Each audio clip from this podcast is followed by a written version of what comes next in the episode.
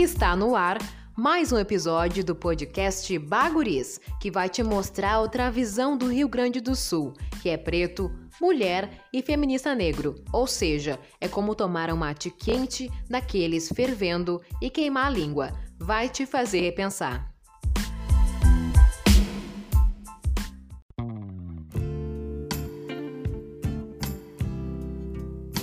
E aí, guris? Como é que vocês estão? Tudo bem? Tudo tranquilo? O episódio de hoje a gente vai falar sobre o amor ser uma ferramenta para transformação social. Eu sou Alana Oliveira, tenho 22 anos, sou jornalista e seja bem-vindo ao Baguris, que é um projeto pessoal e independente. Bora lá? Faz mais ou menos um ano que eu realmente entendi o poder do amor. Como assim, Alana? É que por muito tempo atrelava amor apenas a um sentimento. E como todo sentimento, ele vai e vem. Não? Pelo menos é o que eu achava. Parte do meu entendimento sobre o amor veio de observar as relações amorosas que tinham à minha volta. Meus pais, que hoje são separados, mas ainda possuem um sentimento profundo de cuidado e amizade, construíram um lar onde se tinha amor, tinha muitos outros sentimentos bons e ruins, mas o amor era o que eu posso dizer que nunca faltou. Eu e meus irmãos sempre fomos muito unidos, ainda somos. Nossos desentendimentos não duravam um dia sequer. A convivência sempre foi harmoniosa e de muita cumplicidade. E não estou fazendo média alguma. Até hoje nós nos ligamos, fazemos chamadas de vídeo, nos comunicamos diariamente. Quando estamos na mesma cidade, então, a gente programa sempre diversas atividades para fazermos juntos e dar boas risadas. Saindo do núcleo familiar, pais, irmãos, meus avós maternos, que foram os únicos que convivi, se amaram até os últimos dias do meu avô. Na realidade, é desonesto dizer que o amor se foi. Ele ainda permanece aqui. Nós o alimentamos. Pensar em amor sempre é uma junção de sensações emocionais que nos impulsionam à ação. E eu só percebi isso logo eu, que sempre me considerei uma pessoa que amava bastante, em 2019, nos últimos dias de vida do meu avô, João Batista. Isso mudou completamente a noção que eu tinha sobre a vida, as pessoas e principalmente me fez acreditar num mundo melhor. O amor não enche barriga, mas nenhum outro sentimento faz isso. Mas de alguma forma ele te preenche, te dá um norte. E eu nem estou entrando no sentido de amor romântico, mas de fato é o amor que nos impulsiona a tomar certas decisões, a recuar quando é preciso e a não desistir. No início de 2019, eu revezava com a minha avó e tias os cuidados do meu avô, situação que por muitos anos foi uma responsabilidade da minha avó e de meu próprio avô. Afinal, foram mais de 19 anos enfrentando as consequências de acidentes vasculares cerebrais, dentre outras coisas. estando naquela situação, passando os dias e as noites em hospitais, dedicação total a uma pessoa, eu percebi que eu percebi que amor tem muito mais a ver com cuidado do que qualquer outra coisa. Tudo que passamos foi amenizando pelos colegas de quarto que meu avô, que sempre foram compreensíveis e atenciosos, desde água quente a bolachas, balas. Só quem vive o dia a dia de hospital sabe que as refeições dos acompanhantes são responsabilidades próprias. No início de junho de 2019, estávamos com dificuldade para manter as fraldas e tantos outros produtos de uso diário do meu avô. Eu já sem alternativa joguei no Instagram a ideia e as pessoas abraçaram. Recebemos não só doações, mas diariamente eu recebia mensagens de pessoas que eu realmente não conhecia desejando melhoras. Cada dia no hospital, passei a valorizar ainda mais quem escolhe trabalhar com isso. Técnicos em enfermagem e demais profissionais, que eu chegava a chamar mais de uma vez a cada uma hora para me ajudar nos cuidados com o vovô. O fio condutor que unia todas essas pessoas em prol de uma situação única era o amor. Só poderia ser ele, alguns pela profissão, outros por já terem passado por problemas de saúde na família, a solidariedade, a vontade de ajudar ao próximo e, por último, os laços que construímos. E sobre ele, sobre o amor, Bell Hooks diz: Quando eu não me sentia amada, eu desejava morrer. A morte tirava o trauma de sentir-se indesejada, fora do lugar, de ser sempre aquela que não se encaixa. Eu sabia então que o amor dava sentido à vida, mas me incomodou que nada que eu ouvi sobre o amor se encaixasse com o mundo ao meu redor. Na igreja, aprendemos que o amor era pacífico, bondoso, ponderador, redentor e fiel. E, no entanto, todos pareciam incomodados em seus relacionamentos. Mesmo quando criança, eu refletia sobre a diferença entre o que as pessoas diziam sobre o amor e como se comportavam. Lecionando em escolas públicas durante minha turnê, eu estava continuamente angustiada ao ouvir crianças negras de todas as idades expressarem sua profunda convicção de que o amor não existe. Uma vez ou outra, eu ficava profundamente abalada ouvindo jovens negros afirmarem enfaticamente: não existe amor. Eu defino o amor como uma combinação de cuidado, conhecimento, responsabilidade, respeito, confiança e compromisso, chamando a atenção para o quanto nossa nação se tornou cínica em relação ao amor. Não deveria ser surpresa que a falta de amor generalizado de que falo não seja sentida apenas mais profundamente nos corações das crianças, mas que esteja entre esses grupos de crianças, garotas e garotos negros que são coletivamente marginalizados, negligenciados ou tornados invisíveis nessa sociedade, e que eu ouviria esses sentimentos francamente reconhecidos. Em pé, diante de crianças negras que me dizem que não há amor em vozes claras, neutras e desapaixonadas, eu confronto nosso fracasso coletivo como nação e como afro-americanos para criar um mundo onde todos possamos conhecer o amor. Este livro é uma resposta a esta crise de falta de amor. Ele nos desafia a criar corajosamente o amor que nossos filhos precisam para ser íntegros, para viver plenamente e bem. Logo no início da história da nossa nação, quando colonos brancos colonizaram africanos através de sistemas de trabalho contratado e escravidão, eles justificaram esses atos de agressão racial, alegando que os negros não eram totalmente humanos. Em particular, foi em relação às questões do coração, do cuidado e do amor que os colonizadores deram exemplos para provar que os negros eram desumanizados, que nos faltavam as emoções aceitas como norma entre o povo civilizado. Na mentalidade racista, o africano escravizado era incapaz de sentimentos profundos e emoções sutis, já que o amor era considerado um sentimento superior. Os negros eram vistos como carentes da capacidade de amar. Quando a escravidão terminou, muitos dos estereótipos racistas que tinham sido usados para subordinar e alienar os negros foram desafiados. Mas a questão de se os negros eram ou não capazes de amar, de emoções profundas e complexas, continuou a ser assunto de discussão e debate acalorado. No início dos anos 1900, estudiosos negros começaram a debater a questão de se o impacto desumanizador do terrorismo racista e abuso deixara os negros aleijados quando se tratava de amor. A difamação do amor na experiência negra, através das classes, tornou-se o terreno fértil para o nilismo, para o desespero, para a violência terrorista contínua e o oportunismo predatório. Foi preciso de muitos negros a agência positiva necessária para coletivamente se autorrealizarem e sermos autodeterminados. Muitos dos ganhos materiais gerados pela luta militante antirracista têm tido pouco impacto positivo nas psiques e almas dos negros, pois a revolução interior é o fundamento sobre o qual construímos o amor próprio e o amor pelos outros não aconteceu. Os negros e nossos aliados em luta que se importam com o destino da América Negra reconhecem que o poder transformador do amor na vida cotidiana é a única força que pode resolver a miríade de crises que enfrentamos agora. Essas são algumas partes do livro Salvação, Pessoas Negras e Amor, traduzido por Vinícius da Silva, nosso entrevistado de hoje. Mas antes, no livro da Patrícia Hill Collins, no capítulo 7, com o nome As Relações Afetivas das Mulheres Negras, tem a seguinte questão: o tipo de poder que nasce de um grande amor está em completo desacordo com as epistemologias ocidentais, que muitas vezes veem emoção e racionalidade como fenômenos distintos e concorrentes.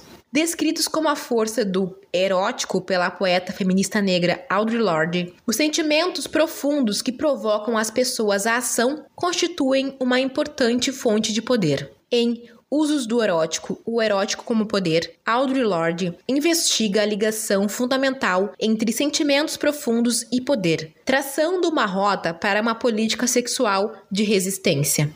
Existem muitos tipos de poder, reconhecidos ou ignorados, utilizados ou não. O erótico é um recurso intrínseco a cada um de nós, localizado em um plano profundamente feminino e espiritual, e que tem firmes raízes no poder de nossos sentimentos reprimidos e desconsiderados. Para se perpetuar, toda opressão precisa corromper ou distorcer as várias fontes de poder na cultura do oprimido que podem fornecer a energia necessária à mudança. No caso das mulheres, isso significou a supressão do erótico como fonte de poder e de informação levada em consideração ao longo de nossas vidas. Página 256. Então, gente, vamos então chamar o Vinícius para conversar com a gente agora.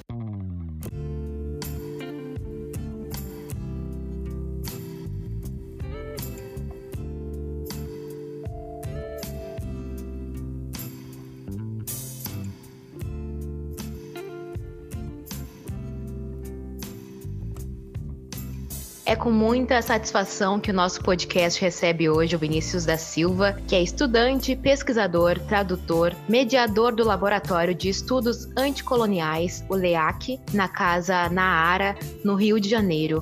Oi, Vinícius, como é que você está se sentindo? Oi, Alana, tudo bem? É que tá tudo bem, graças a Deus. Eu gostaria de agradecer o convite. Tô super animado para o nosso bate-papo de hoje. Ah, legal. O Vinícius estuda Bell Hooks, que é uma autora, professora, uma teórica feminista negra e ativista social estadunidense. Eu tive o prazer e a oportunidade de ler alguns textos e um livro dela. E Vinícius, eu queria que tu explicasses de que forma a Bell Hooks entende o amor. Bom, primeiro eu acho importante frisar como que eu conheci a Bell Hooks também, porque eu a conheci a partir de um texto sobre amor, que é o texto Viviano de Amor, que é um, um, texto que foi publicado em 93, num livro dela. E muitas pessoas, sobretudo pessoas negras, também chegam a Bell Hooks através desse texto, que é um dos primeiros textos que a gente tem contato, porque foi uma das primeiras traduções da Bell Hooks aqui no Brasil, e isso acaba facilitando muito o contato da gente com a obra dela. E aí, eu tive esse primeiro contato por intermédio do coletivo negro do meu instituto, que é o IFRJ, que foi o coletivo Negro Afronta, que é o CONAFRO. E desde o primeiro momento eu já tive contato, então, com a literatura sobre amor, né? E aí, a partir disso, meio que isso já influenciou muito a minha minha leitura das próximas obras da Bell Hooks. Porque quando a Bell Hooks vai falar sobre amor, isso não fica muito claro em Vivendo de Amor. Isso vai ficar muito claro num livro dela agora que vai sair tradução, traduzido pela editora Elefante esse ano, que se chama Tudo sobre o Amor. Ela não tá falando somente de afeto, ela tá falando de uma forma de se relacionar com as pessoas que leve em consideração todas as outras esferas disso que ela chama de amor, né? Então ela vai levar em consideração a questão da comunicação, a questão do respeito, a questão da honestidade, a questão do cuidado, a questão do afeto também, mas não somente, né? Por isso que ela fala que a gente não pode reduzir somente o afeto, o amor ao afeto. Eu gosto muito de pensar a Bell Hooks como alguém que está pensando o amor enquanto uma força que de alguma forma movimenta a nossa própria realidade. Pensando no amor como político, de que forma podemos vislumbrar outro paradigma social através do amor? Isso me faz lembrar da música Princípia, do álbum Amarelo, do Emicida, onde eles falam que o amor é decisão, atitude, muito mais que um sentimento. Sim, eu amo essa música também. Quando a Bell Hooks vai falar sobre ética do amor, e aí eu acho, antes de eu, de fato, colocar a minha percepção dos fatos, né, eu acho importante salientar o que a Bell Hooks compreende como ética e política do amor, né, pra gente já encaminhar para nossa chave de compreensão do que é o amor de fato. Ela está falando de mudança. Eu, particularmente, separo as categorias ética e política porque elas são um pouco diferentes, né? Inclusive, dentro da filosofia, também são categorias que são diferentemente estudadas, separadamente estudadas, digamos assim. Ética diz respeito, na minha percepção, isso é o que eu costumo falar nas minhas aulas, a um conjunto de valores e formas de viver e ver as pessoas em sociedade resumidamente. E política, eu compreendo muito a política muito mais enquanto um caminho para se reivindicar um projeto de sociedade do que de fato o próprio projeto, digamos assim. Óbvio que a, dimensão da política é muito mais ampla que isso. O amor enquanto política ele é justamente aquilo que fornece um caminho, né, para o que a Bell Hooks vai estar chamando, a partir do pensamento do Martin Luther King Jr., de comunidade amada. Então, ela está falando que, para a gente encarar, encarar a ética do amor, né, digamos assim, a gente precisa abraçar a mudança. Então, a ética do amor, nesse sentido, é a mudança. E como que a gente pensa por exemplo, as práticas do amor e o amor como prática hoje. Os movimentos sociais. Se a gente for parar para analisar os movimentos sociais, sobretudo os movimentos negros e de mulheres negras, a gente vai perceber que a ética do amor já está presente nesses movimentos, uma vez que essa mudança já está sendo reivindicada a partir da experiência coletiva daquelas pessoas que vêm sendo sistematicamente afetadas por um sistema de uma sociedade neocolonial. E é justamente essa forma de, de reivindicar mudança, essa forma de reivindicar um novo projeto de sociedade, que é o que eu chamo de sociedade da manhã, que tem como centro, como um paradigma central, a ética do amor, que é justamente que constitui a própria ética do amor. Né? Então, eu sempre trabalho com esse exemplo dos movimentos sociais, porque isso é algo que sempre aproxima a gente da nossa própria realidade. A Bell Hooks mesmo vai falar isso, né? Então, quando a gente vai olhar as práticas dos movimentos sociais, por exemplo, e a reivindicação de direitos e políticas dos movimentos sociais, sobretudo das, dos movimentos de mulheres negras, eu acho que isso fica muito mais evidente, a gente consegue perceber a ética do amor enquanto uma prática. O amor enquanto uma prática, uma vez que o amor organizando as disputas, por exemplo, de políticas públicas, visam um bem comum,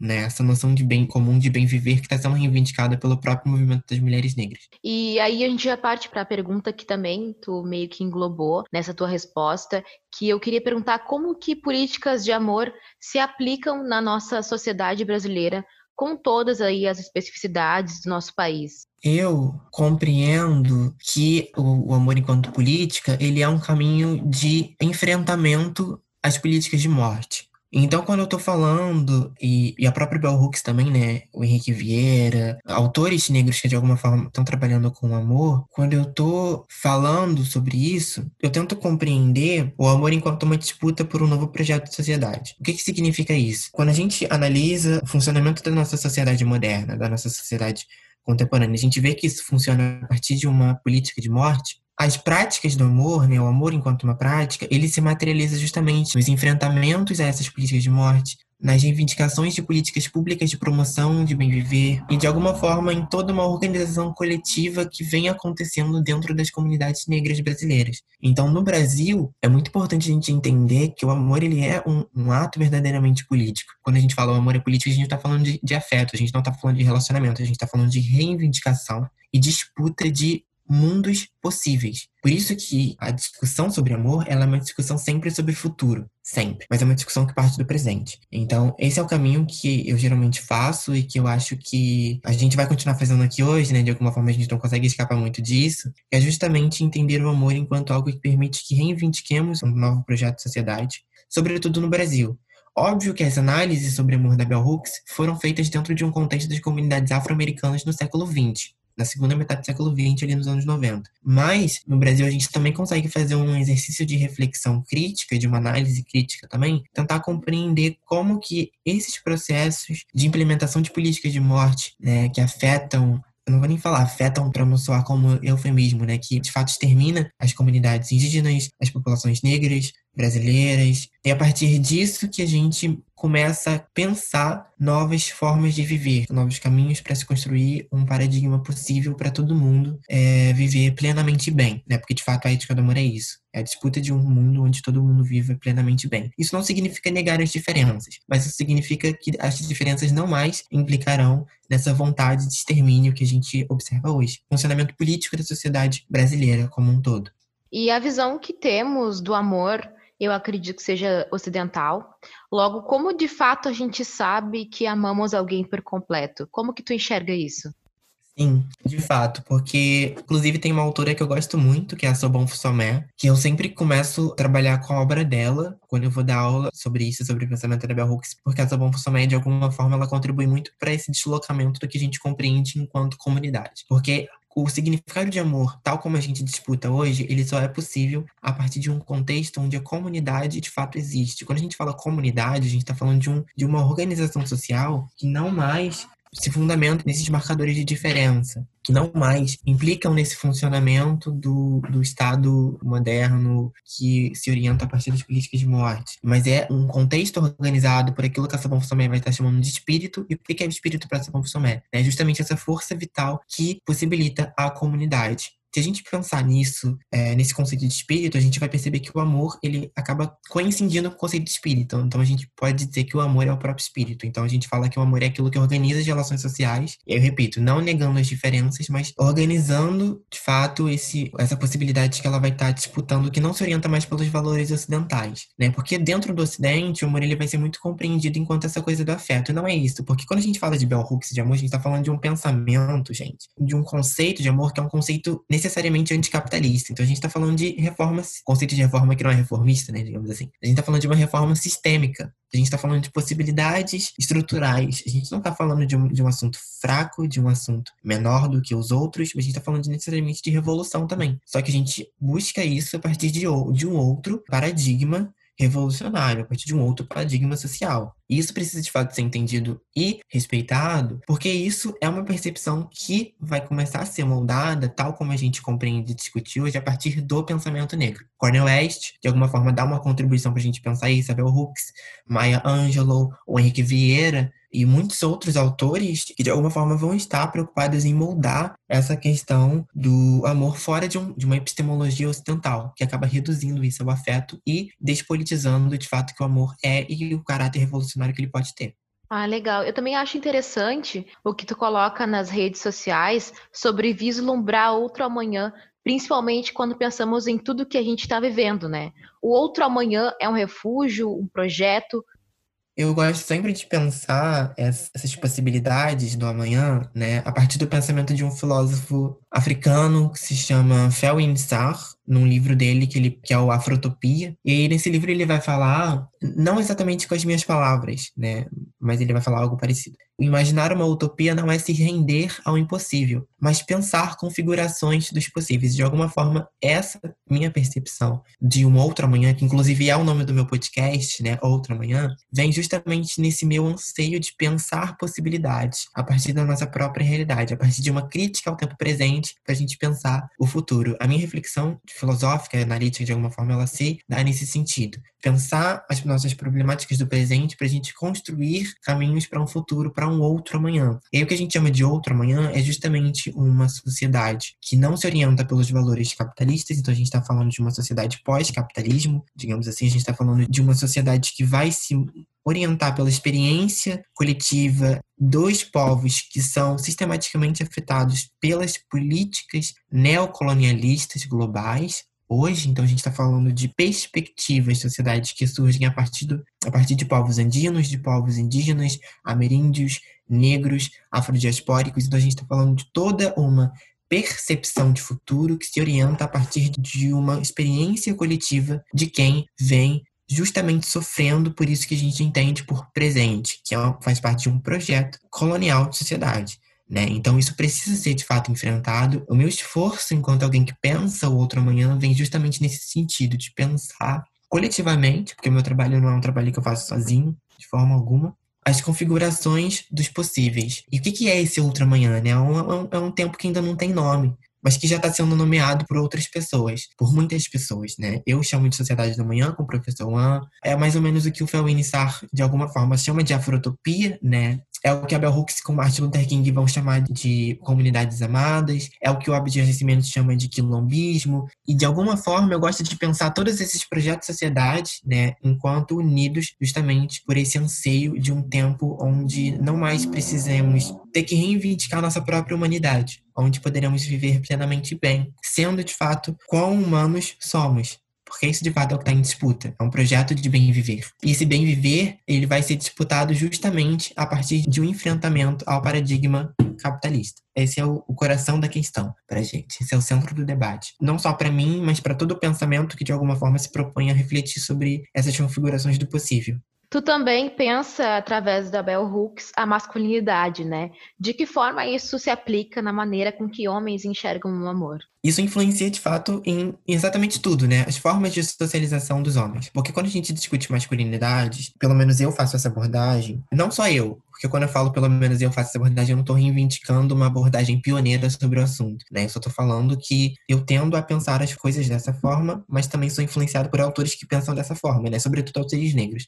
O que eu tô querendo dizer com isso? Eu penso as masculinidades enquanto uma discussão sobre poder, sobretudo, que passa pelo gênero também, o gênero enquanto algo que organiza as relações de poder. Eu não faço essa discussão restrita somente à esfera do afeto, à esfera das relações interpessoais, mas às esferas de, de poder, sistemas de poder e de opressão. E aí, eu gosto de lembrar o que a Bell Hooks fala sobre masculinidade, porque ela fala que a concepção de ser homem na sociedade contemporânea ela é moldada a partir de, uma, de um distanciamento entre o ser homem de fato e a dimensão emocional dessa pessoa e das outras pessoas. Então, ela vai falar que os homens eles são socializados a se distanciar emocionalmente das pessoas. Eles não podem estar em contato consigo mesmo. E aí para ela, o amor é justamente o que fundamenta e possibilita a mudança para esses homens de estar em contato consigo, de estar em contato com as pessoas, efetivamente falando, emocionalmente falando, né? Não restringindo isso somente à esfera do relacionamento, mas à esfera também de compreender as pessoas enquanto pessoas que merecem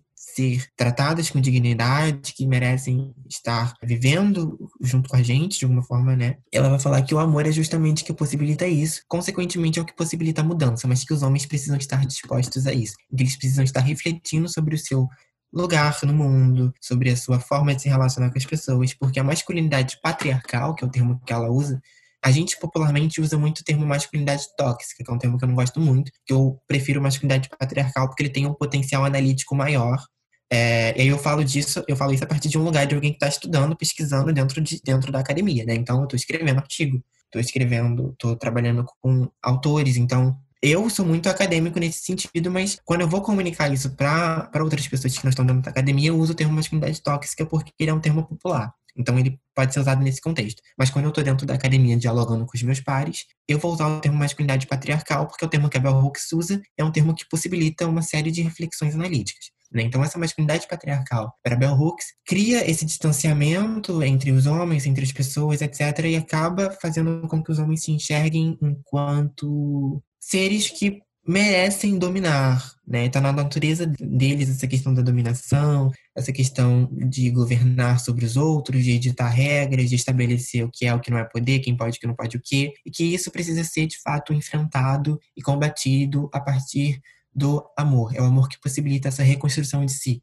como a Barrocks vai estar tá analisando, né? E aí a gente já entra numa esfera do amor que já é a questão do amor próprio, a questão do amor próprio enquanto algo que possibilita que a gente se veja de uma outra forma, que a gente consiga orientar as nossas relações com a gente mesmo, né, conosco, e também com as outras pessoas de uma outra forma, de modo a criar relações que não sejam relações de inimizade, digamos assim.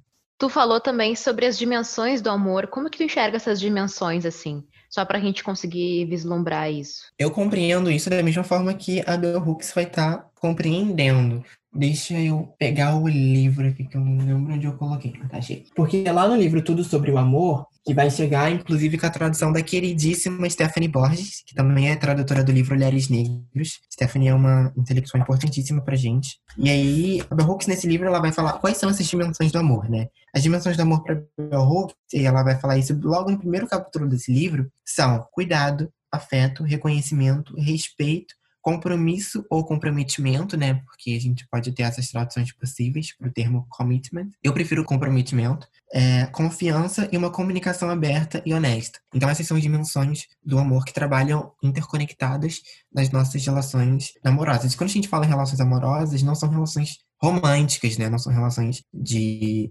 casais, enfim, mas relações que de alguma forma se orientam a partir dessas categorias que constituem o que a gente chama de amor. Ah, legal. E Vinícius, todos os dias a gente vê notícias sobre assassinato e abusos por parte do Estado de corpos negros. tu escreveu um artigo sobre o genocídio da população negra chamado A gente combinamos de não morrer. Como que tu percebe tudo isso? Essa sociedade do espetáculo e a falta de afeto que nos acomete? Esse artigo, inclusive para quem está ouvindo a gente, ele é um artigo que está publicado num livro que foi lançado pela editora Elefante recentemente, chamado de Bala em Prosa, Vozes da Resistência ao Genocídio Negro. E aí a gente parafraseia, a, a gente cita, na verdade, né, porque a gente coloca em aspas, a Conceição Evaristo no título, justamente para compreender, o partir dessa análise do contexto político contemporâneo, né, para a gente encaminhar, de fato, o que, que a gente para o nosso povo, né, que a gente vai reivindicar a partir do conceito de quilombismo do Abdias Nascimento. Né, esse artigo é um artigo que eu escrevi com meu amigo Victor Adriano e eu gosto muito dele. Eu compreendo tudo isso que acontece, é, Alana, de uma forma muito. Vou falar enquanto um pesquisador, né? Eu compreendo isso tudo enquanto um projeto de sociedade. A gente não pode negar que o genocídio da juventude negra que está em curso faz parte de um projeto de Estado que está em curso desde a modernidade, né?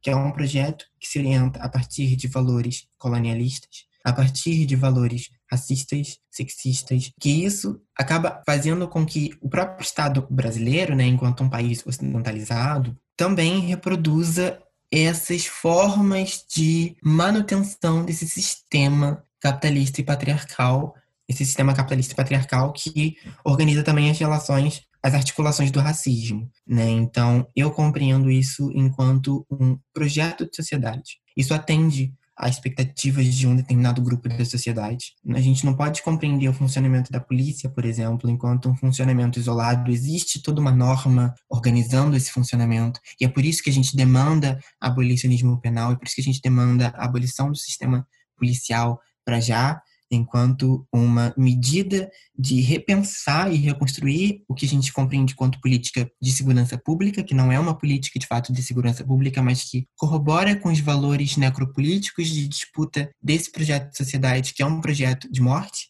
de fato, mas que morte que a gente está falando? A gente está falando de morte de, de, pessoas não brancas, a gente está falando da morte da juventude negra, porque de fato é a juventude que do amanhã, né? Então você mata o amanhã dessa população justamente para garantir a manutenção do seu projeto de sociedade, que é um projeto racista. Então, eu compreendo as coisas mais ou menos dessa forma, é, até mesmo criando subterfúgios e caminhos para a gente construir possibilidades políticas. Então, vira e mexe eu faço textos de diagnóstico, né, é que eu chamo de texto diagnóstico, textos falando sobre o tempo presente, mas eu tento sempre pensar no final dos meus textos, a não ser quando o texto é tudo sobre, tudo sobre isso, pensar esses caminhos, porque de alguma forma eu gosto de ter um papel de alguém que possibilita reflexões futuras. Né? Então, eu acho que a nossa análise do tempo presente, ela, além de ser uma coisa muito triste, porque é triste compreender isso, é muito é frustrante compreender isso, sabe? Mas essa análise, ela tem que ser uma análise, tem que ter muita responsabilidade, primeiramente, né? E que também tem que dar caminhos para a gente pensar possibilidade. Eu acho que o, o, papel da teoria, de alguma forma, o papel das nossas análises, é, ele tem que ser esse, de possibilitar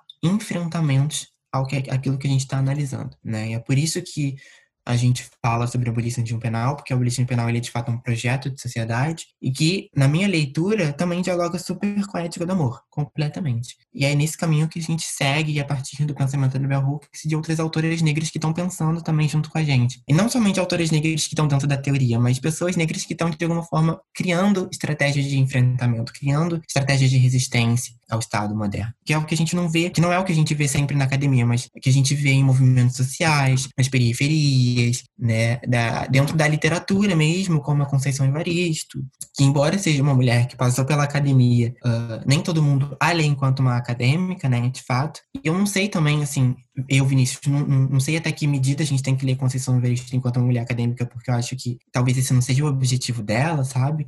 Mas compreender todos esses autores enquanto autores que se unem por um fio condutor, que é justamente a disputa de um mundo aptável para a população negra e para as populações não brancas como um todo. E Vinícius, a gente já chegando, finalizando quase, quais autores e livros tu gostaria de recomendar para quem quer entender mais sobre amor, sobre Bell Hooks e sobre esses futuros possíveis?